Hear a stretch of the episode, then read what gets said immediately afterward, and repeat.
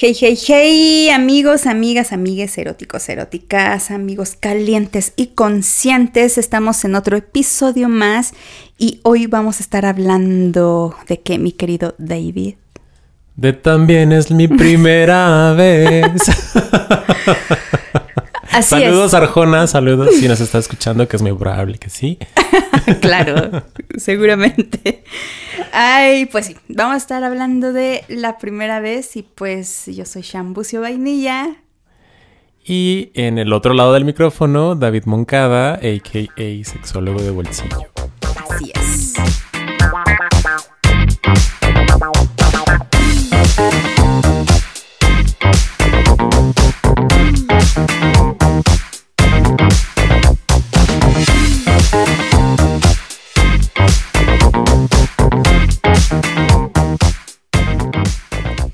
Pues sí, la primera vez, la primera vez esa que nos pintan con jilgueros cantando, luces de colores, tonos pasteles y de repente entra el disco rayado. ¿O no? el disco rayado. En mi caso fue mi ex suegra. Eso fue el disco rayado. No. A ver, ¿cómo fue tu experiencia de esa primera vez? Pues eh, yo estudié medicina en Ciudad Juárez y pues tenía un noviecito de ahí de, la carrera, también médico. Ay, yo, mi primera vez fue a los 21 años. Ok. Porque antes de eso, pues, dedicado a la escuela. Dedicado a la escuela y adiós. y adiós. y recuerdo que fue en su casa. Él vivía, él vivía con su mamá y con su papá. Y pues estábamos en su cuarto, estábamos dándole a todo lo que da en, en, su cuarto, que además, dicho sea paso, saludos también hasta Ciudad Juárez.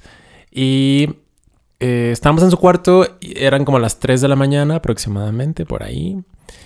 Y estábamos, te digo, así, pum, pum, pum, pum, y de repente es como de la puerta, ¿no? Y así de, ¿qué está pasando? Entonces era la mamá de A diciéndole, A abre por favor, hijo, soy tu mamá. es como de... Y, tú así, que empieza en ese momento de... Y yo hacían cuatro.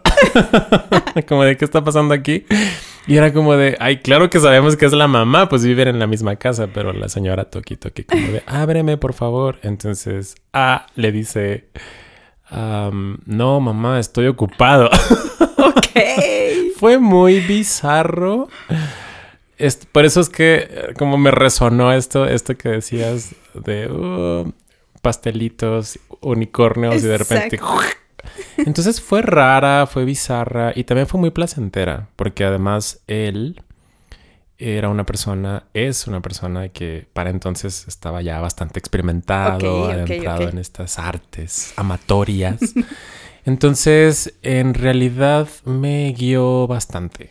Entonces era como de, ok, ahí sí le campechaneamos, ¿no? Como de, pues él me penetró a mí y después yo como te puedo penetrar a ti y él me dijo, sí, claro, o sea, como una negociación fluida, sencilla eh, y muy también como desde el disfrute. O sea, yo podría decir y decirte y decirles que en realidad mi experiencia fue bastante bizarra y satisfactoria. Creo que esas serían las dos palabras que definen mi primera vez. Muy bien, muy bien, pero yo me quedé con la duda. ¿Y saliste corriendo? ¿La mamá siguió tocando? ¿Desistió? Ay, claro, ¿verdad? No, pues la mamá desistió porque, la ropa. porque su hijo estaba ocupado. Claramente estaba ocupado. Entonces, ya, ¿no? La señora dejó de tocar y al día siguiente pues afortunadamente no me la topé porque pues me quedé ahí en su casa. Ok. Y este, afortunadamente no, no me la topé en la mañana y este, ya llegué a mi casita muy contento y muy cogidito. ¿Y tú qué tal? pues fíjate que hablando, ¿no? Desde estas otras perspectivas, mi primera relación eh, sexual ah, fueron dos. Primero con una chica y esa te la puedo narrar como algo bonito. No, no experimentamos más allá, o bueno, sí, no sé, es que no sé qué es más allá. Pero sí, te puedo decir que sí experimentamos algo bonito. Y años más adelante, 17 eh, años, 16 años, no recuerdo bien, que experimento mi primer relación sexual eh, hetero, fue muy diferente. Y aparte, pues eres un squinkle y no sabes, ¿no? De esta negociación. Eh, algo que me gustó mucho de lo que tú comentaste de tu experiencia es que hubo esa negociación de decir, ah, yo puedo ahora eh, y ahora tú puedes y lo hacemos y disfrutamos. Pero aquí fue como de, pues bueno, a mí me dijeron que es así, entonces pues es así. Y fue como una penetración muy rancia, muy de, ah, ya esto es lo que porta la persona y que te lo pintan como algo fantástico y al final es así de... Mm, ¿Para esto? Para, ajá. sí, claro. Pero en una relación hetero versus una relación de chicas fue muy distinto. Qué interesante, porque yo consideraba que no era una acogida si no había penetración. Ajá. Y, y yo creo que muchos. Ajá. Sí, claro.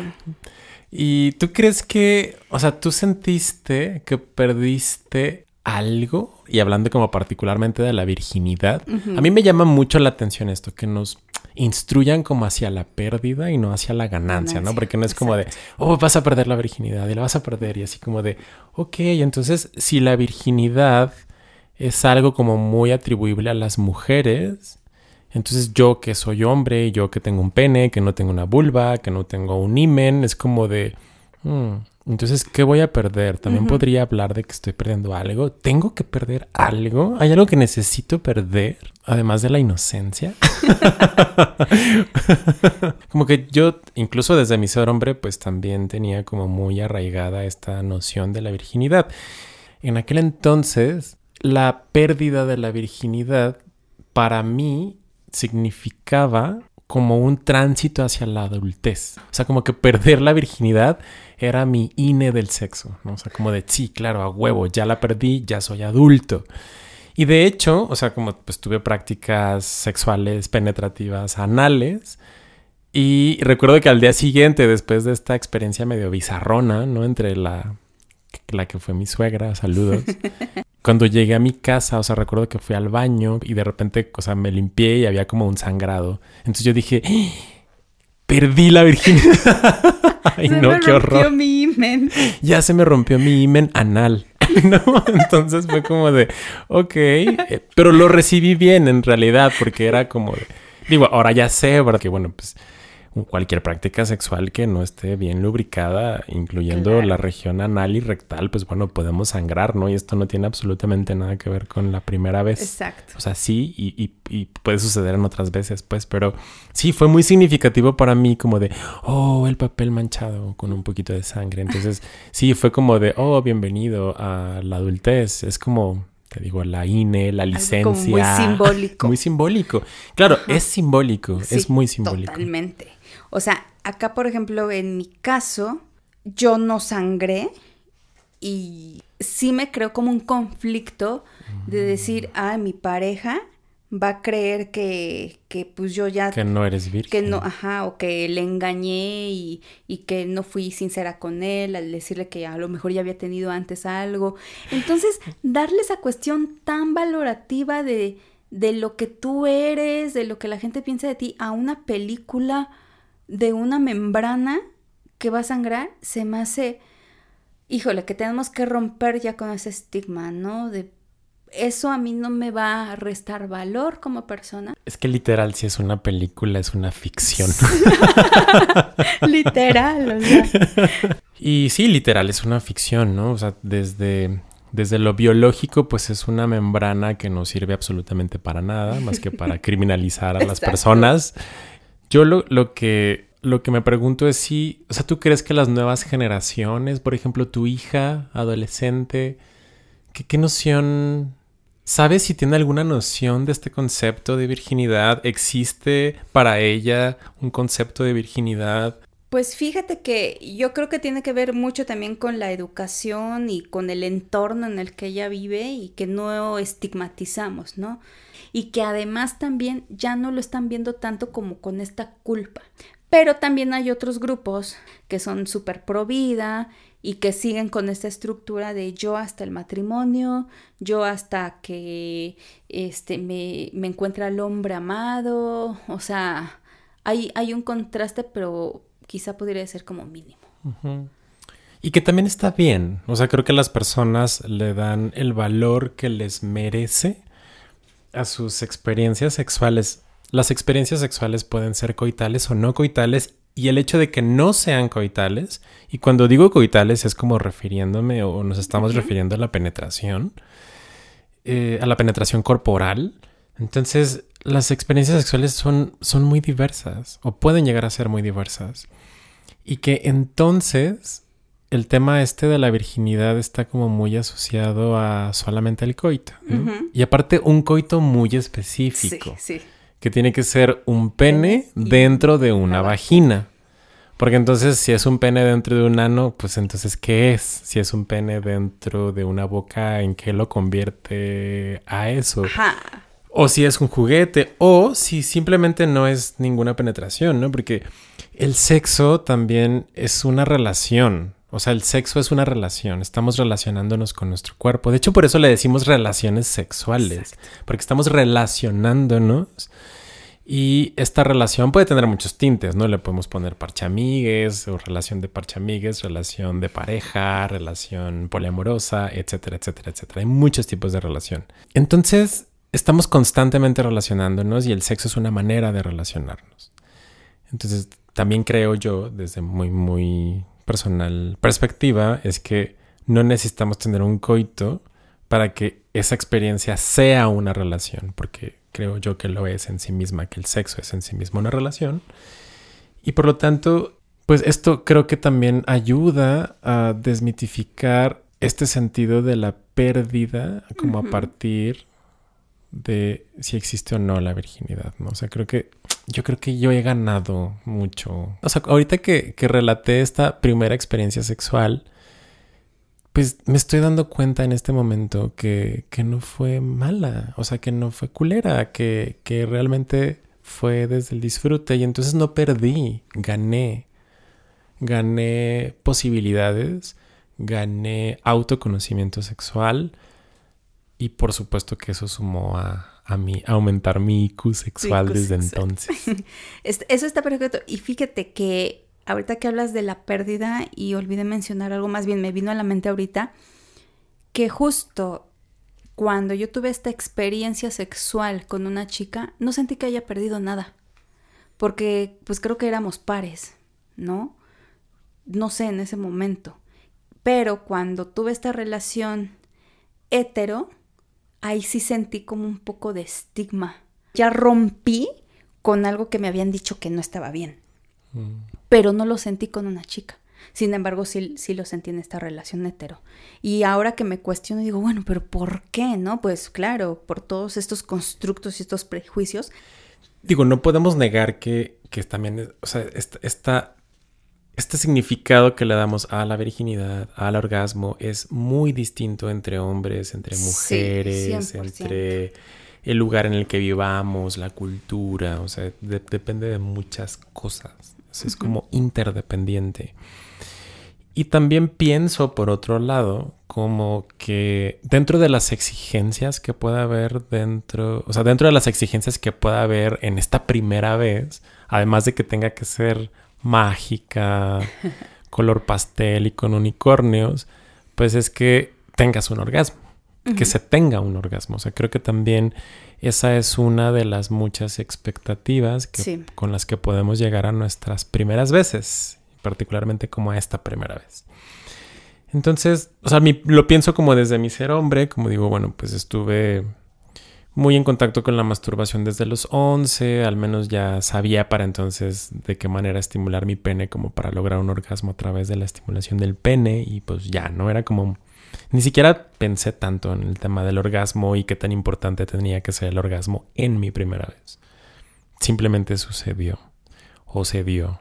Y también pienso que el orgasmo tiene como dos componentes, ¿no? Como este componente físico que tiene que ver con estimulación estimulación física, una estimulación física suficiente para que acumules tensión sexual y después de esa tensión sexual llega un punto en el que ah, es como de explote. ya, acabo de tener un orgasmo, amigos. Ya ves. Y es mi primer orgasmo, es mi primera vez aquí en, en Bandy Media, en un podcast. Entonces, es la respuesta física y también está la respuesta psicológica, que va de la mano con la respuesta física, que- Claro. que, es como si acumulo y libero tensión, y también el significado que yo le doy. Entonces, la entrega, o qué tanto yo me permito entregarme durante mi primera vez, tiene que ver con expectativas, tiene que ver con lo que me han dicho que tiene que suceder y también qué significado le doy a toda la experiencia. ¿no? Entonces, también el sexo, creo yo que es como una danza, un tipo de danza en el que, bueno, quizá la primera vez, la del primer bailecito no va a No ser tan fluido, te tal vez no. pisotearon, Claro. pisoteaste. Exacto, eso, ¿no? Como me parece un excelente ejemplo, como pisoteo y me pisotean. Y quizá esas pisoteadas van a hacer que no lleguemos al orgasmo en la primera vez, pero siempre se puede una segunda y una tercera. ¿no? Claro, Para llegar a este lugar de autoconocimiento del que hablas. sí. Por eso creo que también dentro de las ganancias, más allá de perder algo, dentro de las ganancias es como esta posibilidad que se abre a seguirnos explorando. Y eso ya de entrada es, ahora sí como dice Belinda, pues ganando como siempre. Gananda. Gananda. Y, y me gusta mucho esto que dices, ¿no? Porque justo, o sea, de por sí tenemos esa tensión de estar con una persona a lo mejor, porque puede ser una persona, tu pareja que tienes de mil años, tu pareja de mm, casual, y que todavía llegara con la mente, ¿no? Y ahora tengo que tener un orgasmo, y si no lo tengo, ¿qué va a pensar de mí? Que no me gustó. Entonces yo creo que es difícil, o sea, tener eso en la cabeza es bien difícil. Entonces, como dices, es esta danza, dejar fluir y más que carreras, es una experiencia. Entonces, romper también con este mito de que a huevo si tengo una relación sexual, debo de tener un orgasmo. Y que cada definición de orgasmo es diferente. O sea, más bien, cada persona define de manera diferente el orgasmo, ¿no? O sea, el orgasmo puede ser, de entre todas las definiciones que tiene, como esta sensación íntima, subjetiva de placer. Y que, aunque el orgasmo puede llegar a ser paralelo a la eyaculación en cuerpos con pene o cuerpos con vulva, pues el orgasmo también es algo muy íntimo, personal, y que es la definición de placer que cada quien tiene de acuerdo a su vivencia del erotismo, ¿no? Y de cómo conecta con el mundo, cómo conecta con su pareja o parejas sexuales. Y también, ahorita me, me acaba de llegar como cual revelación divina de estos angelitos que tejieron con sus manos el himen, como de de seda, por supuesto, lo tejieron claro, con claro. seda e hilos de oro. Em, como el tema de la edad, no sé si te pasa a ti, pero a mí me han preguntado constantemente como de cuál es la edad adecuada para la primera vez, ¿no? Pues yo digo, yo empecé cuando yo tenía que haber empezado, o sea, los 21 se dio, se alinearon los astros, conocí a este vato que era experimentado, o sea, sucedieron cosas, fue como muy circunstancial a la vez, no planeado, en realidad. O sea, al menos no como de, oh, voy a tener mi Sí, primera vez a los claro. 21. oh. Y no, o sea, no estaba en una agenda. El tarot me lo dijo. El tarot, me lo- mi carta natal dice. Simplemente sucedió, me sentí cómodo y me entregué a la experiencia. Entonces, no sé si a ti te han preguntado como cuál es la edad. Sobre todo lo creo que me lo han preguntado más a personas adultas como para tratar de educar al, a les adolescentes. Sí. Como para poderle decir a su adolescente como de, oh, la sexóloga Shan me dijo que que todavía no hasta puedes que coger. te cases. Sí, totalmente. Es una, eh, una pregunta que hacen como muy frecuente porque hay personas cuando lo hacen que sienten culpa, vergüenza, miedo de que ya están como arriba de sus 30, a veces 40 y no han tenido una relación sexual. Y, y como decías, no hay personas que de plano no quieren o hay quienes sí quieren, pero hay algo que se los impide, ¿no? A lo mejor alguna cuestión de pena. A mí me ha pasado mucho, por ejemplo, personas con diversidad física, ¿no? Eh, con discapacidad, que a veces esa misma discapacidad los hace sentirse como no personas deseadas. O sea, ellos tienen el deseo, pero ellos mismos dicen, no, pues yo no soy eh, una persona de deseo para otros. Hay personas que, que les cuesta a veces también socializar, ¿no? Para poder tener alguna, algún encuentro sexual. Entonces, ¿algún consejo? Siempre dicen algún consejo. ¿Qué hago? Aparte es como de ¿qué hago? Sí, ¿qué hago? ¿Qué hago, sexólogo? sí, sí, claro. Sí, por supuesto que también es como un tema de personalidad, un tema de actitudes, o sea, de actitudes en torno a la propia sexualidad. El, el postergar la primera vez, o sea, no necesariamente tiene que ver con una razón en específica, ¿no? O sea, pueden ser múltiples razones. Entonces, el postergar puede el postergar la relación sexual o la primera vez, pues también tiene que ver con la escala de valores personales, con la personalidad, con el acceso a información eh, y las actitudes en torno a la sexualidad. Es decir, ¿qué pienso yo de mi vida sexual o de ejercer mi vida sexual y qué pienso de que las otras personas o que el resto de las personas ejerzan también su vida sexual y cómo estoy con eso. Por ejemplo, hay quien me dice, masturbarme es también una relación sexual, cuenta como relación sexual, entonces la primera vez solamente tiene que ser con otra persona eh, para que sea primera vez. O sea, me doy cuenta de esto también en este momento porque yo está, estoy diciéndoles que mi primera vez fue a los 21 y esta, esta primera vez está relacionada con otra persona. Cuando yo me empecé a masturbar desde los 11. Entonces, quizá, no lo sé, mi primera vez fue conmigo. Ah, bien romántico, bien romántico. Porque Scorpia.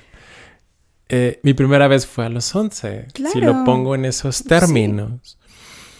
Y pues la verdad es que sí está cabrón también como confrontarnos y confrontarme a otra psicología, ¿no? O sea, cuando digo a otra psicología me refiero a otra persona que también tiene deseos, en la que también están mis temores del rechazo, en que no sé qué va a pasar, las expectativas, va a ser mi primera vez y entonces soy yo el que tiene que proveer el orgasmo, la otra persona es la que me lo tiene que proveer a mí, cómo se hace, por dónde se mete, o sea, como todo eso también puede ser amenazante, creo yo. O sea, como amenazante como para, wow, este, no, no, quiero tener esa primera vez. después con más calmita. No, eh, con más calmita, claro. Por supuesto que hay personas que se dedican al trabajo sexual y que puede ser una alternativa, que de hecho, ya, tengo a, amigas trabajadoras sexuales que son educadoras de la sexualidad y también digo, guían a las personas. Totalmente. Guían a las personas que lo necesitan. O sea, creo que eso también puede ser una herramienta.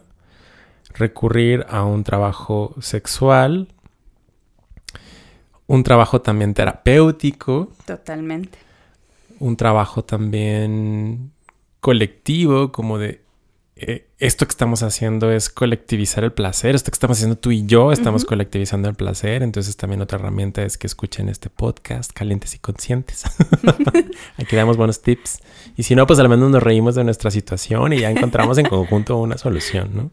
Creo que todo puede sumar en la medida en la que también vayamos como conociéndonos más. Pienso en, en la información, ¿no? Que la información es clave que la información es poder y como dice el tío Ben, un gran poder implica una gran responsabilidad, ¿no?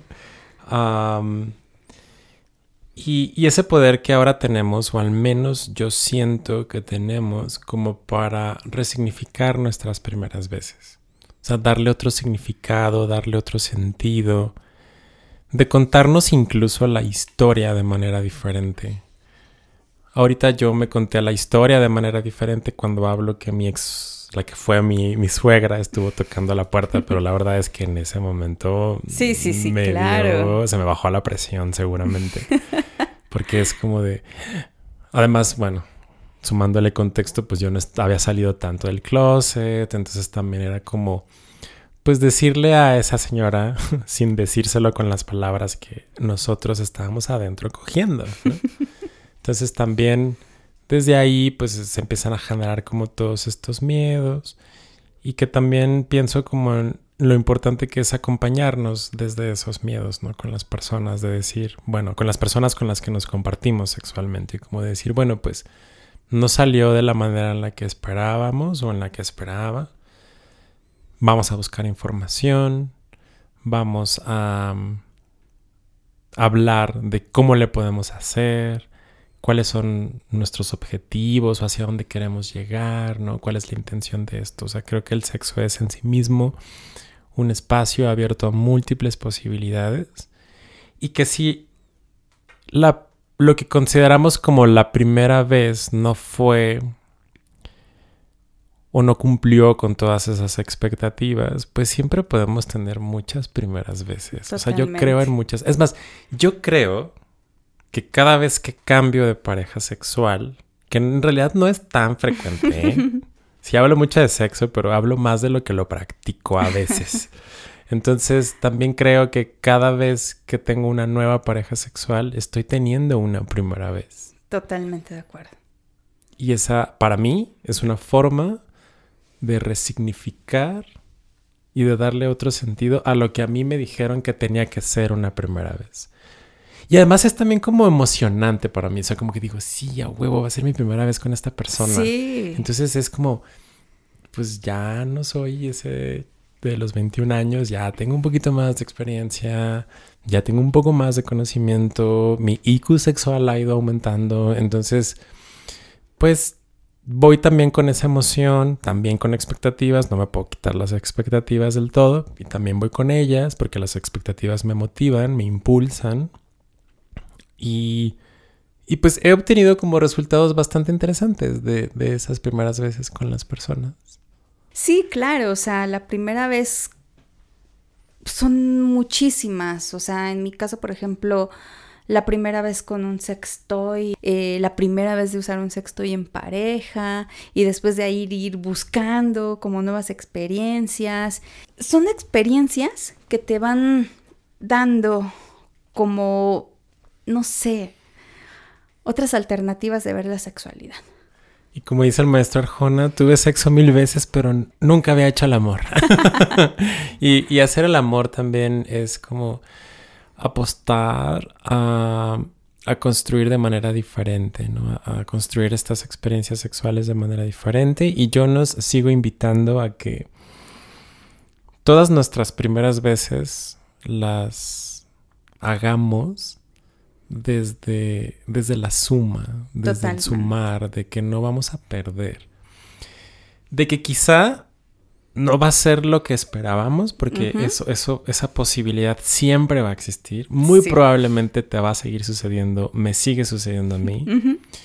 sí. Total. Aún con haciendo aquí este, presumiendo, aún presumiendo aquí un, un, IQ sexual muy alto, aún con eso, eso no es garantía de que se cumplan mis expectativas en el sexo. Pero esa, esas expectativas no cumplidas también suman. Entonces, todas las primeras veces, o todo lo que sucede en las primeras veces suman. Entonces, yo nos invitaría, nos invito a eso, a que nos entreguemos a nuestras primeras veces pensando que lo que va a suceder va a sumar, va a sumar autoconocimiento y pues experiencia, pues experiencia de vida, ¿no? Totalmente, ¿no? O sea, mm, resignificar esas primeras veces, como tú dices, desde el placer, desde el conocerme, como dices, sé que la voy a regar, quizá no va a cumplir mi expectativa, porque a mí también me ha pasado muchas veces, y de repente dices, ¡ay! ¿En qué momento pasó? Pero bueno, eso me, me sirvió también como una experiencia de decir, no es lo que quiero y no es para mí, y bye, ¿no? Entonces, sí, yo también apostaría por eso y también empezar a, a disfrutar esas primeras veces sin miedo, sin culpa, sin prejuicios y más desde esta visión también del placer, del, del conocimiento, de la exploración y del amor también a nosotros mismos, a nosotros mismos, ¿no? Porque esa manera en que también nos comunicamos con nuestro cuerpo en las experiencias sexuales, nuestro cuerpo también lo siente y en el momento en que él diga no, te va a decir, vete la fregada. Totalmente. Entonces, creo que también esta parte de, de valorar, ¿no? Esas experiencias y como tú dices, va a sumarme, todo me suma, pero que lo que suma también pues sea algo a mi sexualidad positiva. Pues no sé tú, pero yo ya tengo ganas de ir en búsqueda de una de otra primera vez. Yo también tengo ganas de ir por una primera vez, así que pues ustedes también busquen y no se cierren a experimentar primeras veces de cualquier cosa. Para cualquier duda, aclaración, inquietud, pues ya saben que nos pueden encontrar en las redes sociales, en Instagram como arroba calientes y conscientes y también por ahí está el mail calientes y pues espero que este episodio les haya abierto también el panorama y poder integrar nuevas cosas a su un repertorio sexual. y si todavía no nos conoces, no nos has visto la cara y quieres conocernos por primera vez, puedes entrar a Te puedes enamorar. Cuidado porque es, es, spoiler alert, te, te puedes enamorar. Eh, y bueno, si quieres tener y darte tu primera vez con nosotros, pues nos puedes encontrar en nuestras redes personales. ¿Cuáles son las tuyas, Shan? Las mías en Twitter y en Instagram como arroba bulvainilla, ahí me encuentran. ¿Y las tuyas? A mí principalmente en Instagram, que es arroba sexólogo de bolsillo. Muy bien, pues ahí estamos. Búsquenos, si se enamoran, pues, pues enamórense. Y pues nos vemos para el siguiente capítulo aquí en este podcast delicioso de Calientes y Conscientes. Porque siempre tendrás una primera vez con nosotros. Calientes y Conscientes es producido y conducido por nosotros, Shanat Bucio y David Moncada. Música y mezcla por Ernesto López, con producción ejecutiva de Mariana Solís y Jerónimo Quintero. Este es un podcast de Bandy Media.